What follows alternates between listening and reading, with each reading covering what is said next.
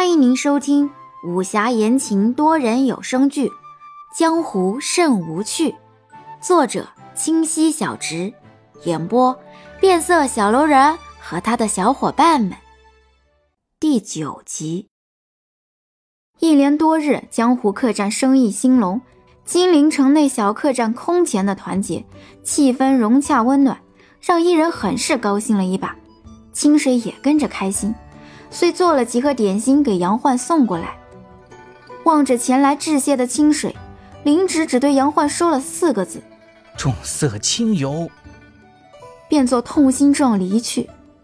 杨焕也不介意，迎上前去。生意好起来了。随后带着清水往院中湖边走去。清水也不扭捏：“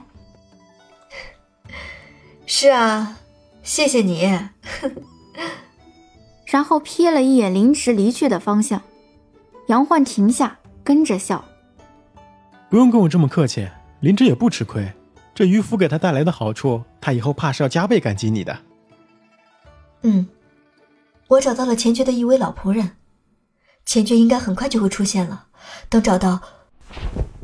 话未说完就被杨焕打断，他拉过清水，半搂在怀里，贴耳轻声说道：“隔墙有耳。”不用多言，我懂。清水越发觉得脸发烫，连忙退后一步，忽又想起一件事，忘了问你，你怎么会出现在这里啊？杨焕就是喜欢看清水窘迫的样子，却也没有逼近，仍然开心的说道：“我回青旅解决了一些事情，又得到了一些消息，想来对你有用，便过来了。”半年未来找你，没生我气吧？清水扑哧笑了，这人总是这样，总能轻描淡写的把别人的错误说成自己的。半年前明明是他先溜了，现在反而说成了他的错。清水先是摇头，复又点头微笑。你跟你爹和好就好了，也算是了了一桩心愿。以前。可没少听你说你跟你爹不对付的事。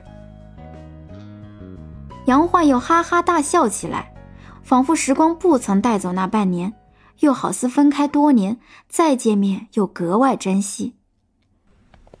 杨焕拉着清水衣袖，沿湖又走了一会儿。杨焕说了些后来发生的事情，清水默默听着。他还想问广兴兰怎么样，想了想，这跟他有什么关系？会不会太矫情？杨焕却自己提了起来。我跟广新兰并无婚约，只是之前他帮过我，我们两家又是世交，她年纪尚小，我当她是妹妹，所以处处让着她。见清水没反感，顿了顿，他又道：“我后来问过林芷，她说我不应该在你面前对广新兰这么亲密，即便是妹妹也不行。你走是因为这个吗？”说完，眼巴巴地望着清水。清水啧舌，这人还真是会联想，但是心里说不出的暖意。这不，你还要感谢他帮你缓和你和你爹的关系呢。我觉得，这点蛮好的。两人又开心了。杨焕摆摆清水的衣袖，清水也不说他，任他拽着，安慰自己牵了个粘人的弟弟。多时后，清水回到客栈，就见安叔正等着他。总算有消息了，这半年没白等。时光被拉回到半年前，清水与杨焕分开之后，就悄悄去了趟佛云山庄的地界。彼时的武林一直是苍云派、青旅门、佛云山庄、风波门四家平分秋色，其他小门小派或依附，或隐士。这样过了许多年，也是相安无事，风平浪静。这次风波门遭此厄运，不知道其他门派作何打算，亦或与这些门派有何关联，都不得而知。清水在佛云山庄也未有重大发现，想着去金陵城看看，说不定各大门派聚集点能有所发现呢。安叔将清水引至僻静处。双手奉上信函，又对清水拱手：“哦，老夫这厢给清水姑娘赔礼了。老夫前些时日对清水姑娘大不敬，呃，还望姑娘莫要怪罪啊。老夫所以为之，一是老夫小人之心，的确是错怪了落水阁，怕落水阁与那歹人联手；二也是怕歹人查到老夫的身份。”三是希望姑娘莫要被卷进来啊，不得已才出此下策，还望清水姑娘多多理解。